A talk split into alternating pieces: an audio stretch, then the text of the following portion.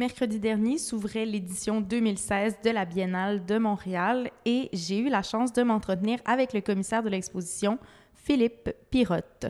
Tout d'abord, euh, j'aimerais ça savoir, puisque euh, parmi vos sources d'inspiration, en fait, ce que, vous ameniez tantôt, c'est qu'il n'y avait pas de thème particulier, mais qu'il y avait bien trois grandes sources d'inspiration, soit deux grandes œuvres, euh, Le balcon de Jean Genet et Le portrait d'une dame de Cranach ainsi qu'une station d'essence abandonnée. Je me demandais comment est-ce que vous faites le lien entre ces trois éléments-là à travers l'exposition? En fait, on ne le fait pas. Euh, je ne pense pas que c'est très important. Je pense qu'on a travaillé d'une autre manière. On a commencé avec euh, le désir de montrer certaines pièces d'artistes euh, et ces pièces vous mènent à d'autres pièces ou à d'autres projets. c'est aussi souvent les artistes qui mènent à d'autres artistes alors en vrai, il n'y a pas vraiment de thème, mais peut-être que les trois euh, choses que, comme on dit, euh, sources d'inspiration, euh, ils dessinent une, sorte d'espace mental dans lequel on a pensé beaucoup plus. Alors c'est la station de service qui n'en est plus une, mais qui, le bâtiment est encore là, de Miss van der Rohe. C'était plutôt l'obsession avec Miss van der Rohe. C'est un très beau bâtiment. C'est pas très bien connu à Montréal. Et c'est comme une sorte de temple grec contemporain, une sorte d'architecture de pavillon. Euh, ça a une, idée de temporalité. Euh, c'est plutôt ça. Euh, le Granac, c'est une peinture du 15e siècle. J'ai toujours pensé que c'est important de faire des liens historiques ou que l'art est quelque chose. C'est le plus vieux mémoire et c'est quelque chose qui, a des urgences dans le présent. Euh, cette pièce fait ça aussi. Elle, euh, suggère euh, de la violence d'une manière très, très belle, en fait. elle porte un collier qui est très lourd, qui, qui suggère une sorte de bandage. Elle, elle, amène, en fait, l'idée du lien entre la, beauté et la violence. Et puis, a la pièce de Jean Genet qui. qui en fait, c'est une, pièce très intéressante qui se passe dans une maison close cette maison close, c'est une maison où il y a plein de possibilités de, de, voyeurisme. Euh, et tout ce qui est en dehors de cette maison est un monde en révolution. Et du dedans, les, vieux, les vieux rôles de pouvoir se jouent, euh, mais en tant que rôle, euh, le général, le juge, le cardinal, l'archevêque, ou je ne sais pas quoi. Et je trouvais ça assez intéressant comme une sorte de, pas, pas nécessairement métaphore, mais euh, ça a un lien avec ce qui se passe peut-être aussi aujourd'hui. Euh, un, monde, politique qui est beaucoup plus devenu role-playing, qui peut-être n'exerce pas les vrais pouvoirs, euh, un monde qui est en, en état permanent de révolution contre révolution. c'est vraiment ça ce qui se passe dans la pièce. Et oui, c'était je pensais que c'était assez intéressant. En plus, euh, la maison close dans la pièce de jeunesse s'appelle le Grand Balcon. Et puis, par hasard, il y, a, tant de balcons à Montréal. mais c'est plutôt un, hasard. Euh, mais je trouvais ça, oui, ça suggère un lieu, un lieu pervers, un lieu euh,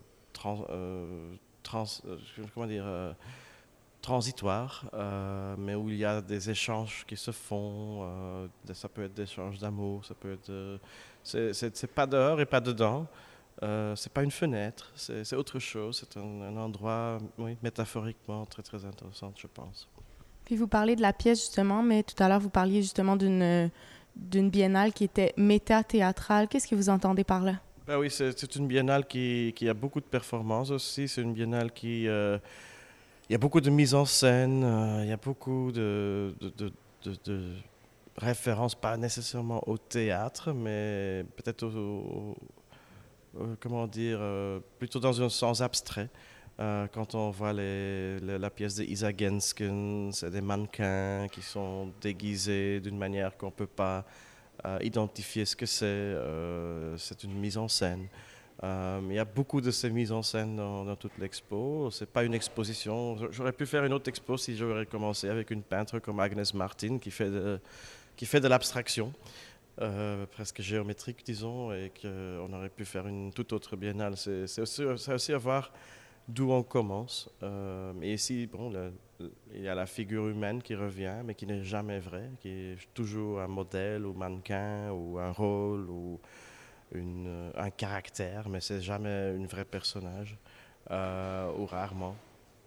Il y a des le contexte euh, dans lequel ces, gens se trouvent, c'est souvent une, sorte d'architecture qui permet une mise en scène. Ou dans les peintures de Luke Timons, il a peint, des, galeries vides d'un musée, mais ça devient des scènes quelque part. Peut-être aussi pour projeter, euh, mentalement projeter des choses dedans. Puis vous parliez, euh, vous aviez de l'air assez critique par rapport au quartier des spectacles de Montréal. Je me demandais si vous pouviez élaborer un petit peu là-dessus. Ben, oui, c'est. Oui. Mais c'est ce qui se passe aujourd'hui. Hein? C'est une idée de, de entertaining les gens euh, avec euh, ce qu'on appelle alors de la culture. Et je trouve ça assez ahurissant que c'est la consommation de culturelle, mais c'est souvent même pas de la culture. Et c'est ça, c'est euh, aussi une sorte de espace théâtral. Hein. C'est un espace euh, qui, qui, qui, est fait pour consommer la culture. Et c'est ce qui est une des choses les plus pervers qui puisse se passer parce que dès qu'on consomme la culture et qu'on ne l'expérience pas, ça veut dire qu'elle est devenue euh, harmless. Comment on dit ça en français Qu'elle est devenue. Inutile. Non, pas inutile. Sans, impact. Sans impact. Et, et c'est ça. C'est très intelligent des gouvernements et des sponsors de faire les gens consommer la culture. Ça veut dire qu'ils ne vont pas faire la révolution. Mais ça attire aussi un, large public qui n'est pas nécessairement initié à l'art contemporain. Est-ce que vous pensez que cette biennale-ci pourrait, euh, dans le fond, être accessible à un public qui n'est qui est pas initié à l'art contemporain? C'est une, une, biennale qui est très visuelle, très euh, physique. Euh, euh, elle n'a pas besoin de texte. Elle n'a pas, je ne pense pas qu'elle a besoin d'explications de, pour euh, pouvoir rentrer dans, dans, ce que les œuvres veulent ou les œuvres suggèrent. Non, je pense qu'elle est, je l'ai fait comme ça. Ça ne veut pas dire que c'est des œuvres pas complexes. Hein. C'est des œuvres très complexes, mais je pense que l'entrée pour un grand public est assez est, est possible. Ouais. Puis dans un niveau, mettons, plus large, est-ce que ce serait quelque chose que le milieu de l'art contemporain devrait aspirer à, justement, se, rendre accessible à un public qui ne serait pas initié? Ben oui, mais en fait, normalement, on le fait. C'est un, un, contexte qui, qui, rend les choses euh, moins accessibles. Souvent, si c'est dans des, lieux publics comme des musées, je pense que souvent, c'est organisé que ce soit accessible. D'autre part, je pense aussi qu'on a le droit, de, tant qu'on expérimente, de rester dans notre propre monde et de, et de, voir euh, essayer certaines choses ou d'échanger des idées d'une manière ou d'autre. Je ne suis pas toujours euh, favorable à, à, montrer tout. Je pense que parfois il faut faire son travail sans public et peut-être dans son propre network. Il y a beaucoup de monde de l'art. Et on ne peut pas mettre le monde de l'art au tribunal pour euh, l'inaccessibilité. Je pense que certaines choses ne sont pas faites pour être accessibles. Et d'autre part aussi, il y a, dans toutes les choses, hein, si, moi je regarde le Tour de France, j'ai des copains qui savent comment il faut regarder le Tour de France pour expliquer comment ça fonctionne. Et moi, je regarde, je regarde seulement qu'il y a des mecs sur un vélo qui essayent d'être le premier. Alors, et c'est la même chose, c'est aussi complexe que l'art. Et c'est ça que je trouve toujours ahurissant, que c'est le monde de l'art qui reçoit toujours cette critique qu'elle est euh, elliptique, opaque, difficile, complexe, euh, qu'il faut des explications. C'est la même chose pour le baseball. Et moi, je ne comprends rien. Je comprends le football, le soccer, mais, mais je comprends pas le baseball. Et c'est hyper compliqué. Mais tous les gens de tous les niveaux intellectuels peuvent, s'ils veulent, comprendre le baseball. C'est la même chose avec l'art contemporain. Donc, dans le fond, il y a une espèce de tentative de libération de l'explication entourant l'art. Oui, je, bon, il y aura des labels si, si on peut le finir aujourd'hui. Mais en même temps, je pense que l'expo est faite pour qu'on la voit, l'expérience, et c'est pas pour être lu.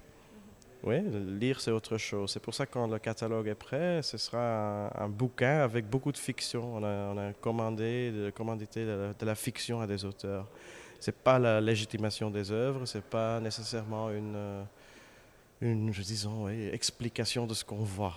c'est autre chose. Je pense que le langage, c'est autre chose que l'art visuel. Il faut la rendre euh, euh, ce qu'elle qu'elle fait de mieux, c'est écrire des textes. Ben, merci beaucoup. Merci.